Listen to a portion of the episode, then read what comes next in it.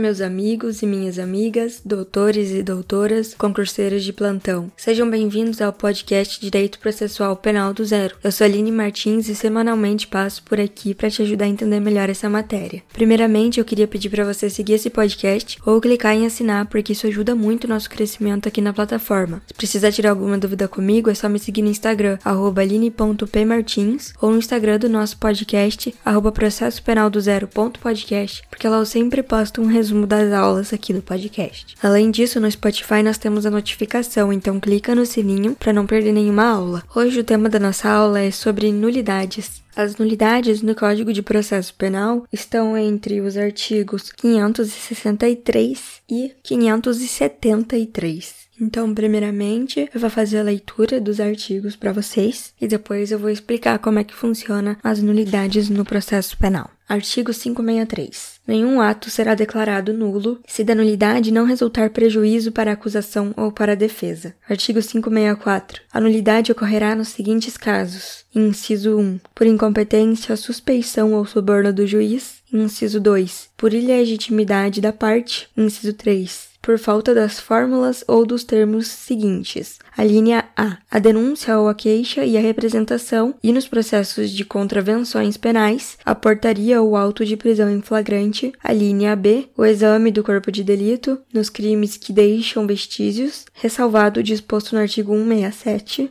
A linha C, a nomeação de defensor ao réu presente, que não o tiver, ou ao ausente, e de curador ao menor de 21 anos. A linha D, a intervenção do Ministério Público em todos os termos da ação por ele intentada e nos da intentada pela parte ofendida, quando se tratar de crime de ação pública. A linha E, a citação do réu para ver-se processar, o seu interrogatório quando presente e os prazos concedidos à acusação e à defesa. A linha F, a sentença de pronúncia, o libelo e a entrega da respectiva cópia com o rol de testemunhas nos processos perante o Tribunal do Júri, a linha G, a intimação do réu para a sessão de julgamento pelo Tribunal do Júri quando a lei não permitir o julgamento à revelia, a linha H, a intimação das testemunhas arroladas no libelo e na contrariedade nos termos estabelecidos pela lei, a linha I, a presença pelo menos de 15 jurados para a constituição do júri, a linha J, o sorteio dos jurados do Conselho de Sentença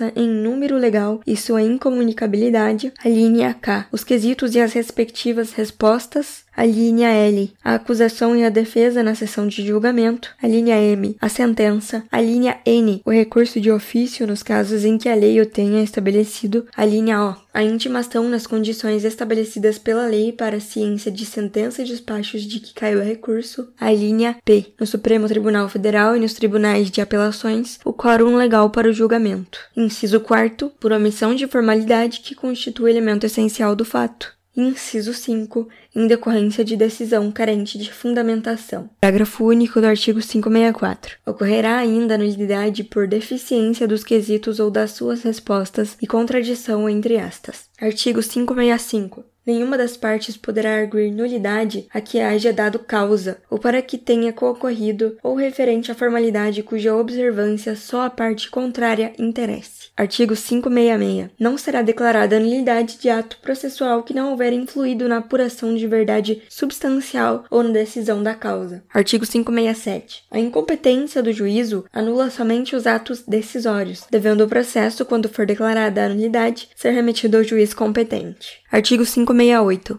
Nulidade por ilegitimidade do representante da parte poderá ser a todo tempo sanada, mediante ratificação dos atos processuais. Artigo 569. As omissões de denúncia ou queixa da representação ou nos processos das contravenções penais da portaria ou do auto de prisão em flagrante poderão ser supridas a todo tempo antes da sentença final. Artigo 570. A falta ou a nulidade da citação, da intimação ou notificação estará sanada, desde que o interessado compareça antes de o ato consumar-se, embora declare que o faz, para o único fim de arguí-la. O juiz ordenará, todavia, a suspensão ou o adiamento do ato quando reconhecer que a irregularidade poderá prejudicar direito da parte. Artigo 571. As nulidades deverão ser arguídas. Inciso 1 as da instrução criminal dos processos da competência do júri, nos prazos a que se refere o artigo 406, inciso 2, as da instrução criminal nos processos de competência do juiz singular e dos processos especiais, salvos dos capítulos 5 e 7 do título do livro segundo, nos prazos a que se refere o artigo 500, inciso 3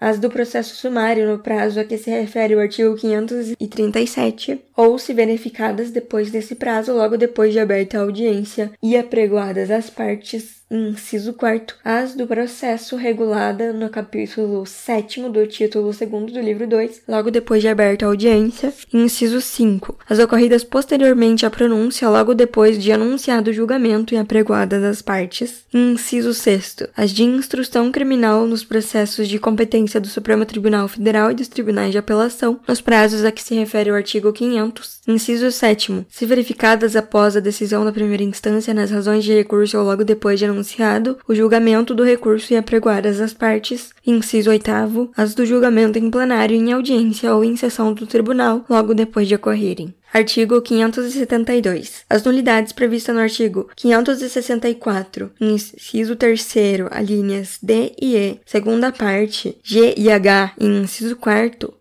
considerar-se-ão sanadas. Inciso 1. Se não forem arguídas em tempo oportuno, de acordo com o disposto no artigo anterior. Inciso 2. Se praticado por outra forma, o ato tiver atingido seu fim. Inciso 3.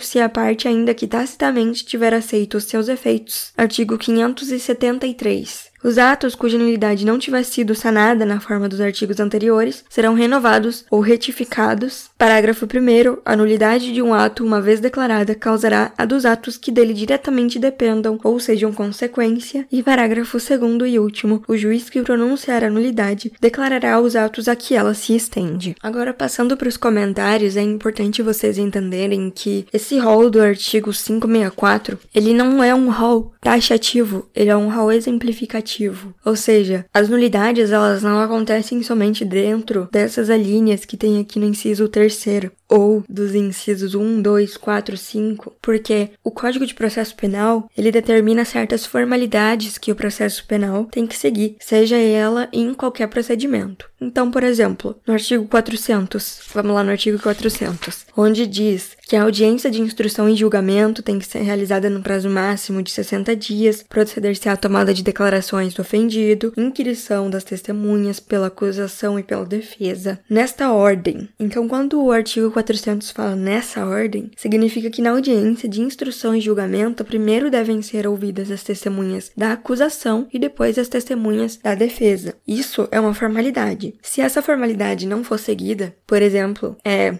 difícil acontecer, mas pode ser que aconteça. O juiz determinar que sejam ouvidas primeiro as testemunhas da defesa, a defesa com certeza vai poder arguir a nulidade dessa audiência de instrução e julgamento porque foi violada uma formalidade do artigo 400. Então, veja só, está sendo declarada aqui a nulidade de um artigo que não está naquele rol do artigo 564. Então, por isso ele é um rol exemplificativo. E além disso, no artigo 572, nós temos as hipóteses de nulidades que podem ser sanadas, ou seja, as nulidades relativas. Nós temos, então, dentro das nulidades, nulidades relativas e as nulidades absolutas. A nulidade relativa é uma nulidade que decorre da violação de uma norma que tutela o interesse privado, ou seja, o interesse de uma das partes envolvidas no processo. Ela é uma nulidade, né? Viola uma formalidade, mas ela não obsta a validade do ato, caso de inércia da parte interessada. Bom, o processo continua correndo normalmente se a parte não arguir tanto a defesa quanto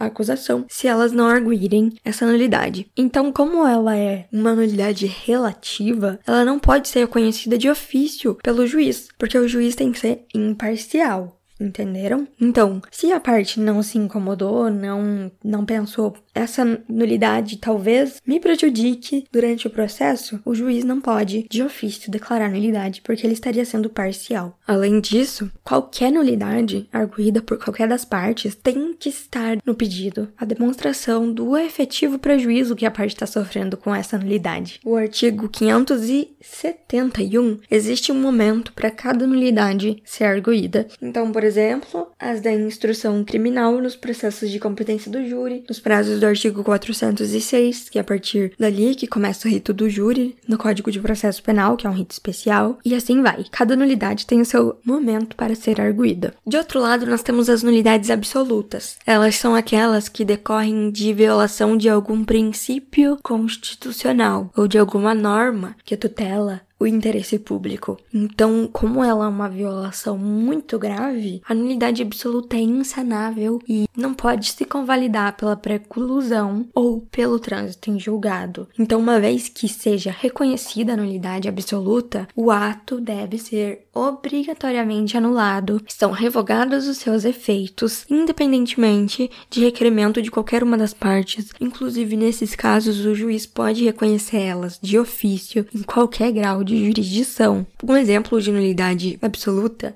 é o direito à ampla defesa e ao contraditório. O inciso 55 do artigo 5 da Constituição Federal não pode ser violado, porque se for violado esse inciso da Constituição, do artigo 5 da Constituição Federal, automaticamente, por exemplo, aquele ato vai ser anulado e o processo talvez seja totalmente reformulado a partir daquele ato anulado. Então, por exemplo, se ocorreu uma nulidade absoluta na audiência de instrução e julgamento, muito provavelmente aquela audiência vai ser anulada, ou muito provavelmente aquele ato vai ser anulado, sendo refeito o ato. Então, pessoal, essa foi a aula de hoje. Espero que vocês tenham gostado, que tenha sido útil ao aprendizado de vocês. Um abraço e até a próxima aula.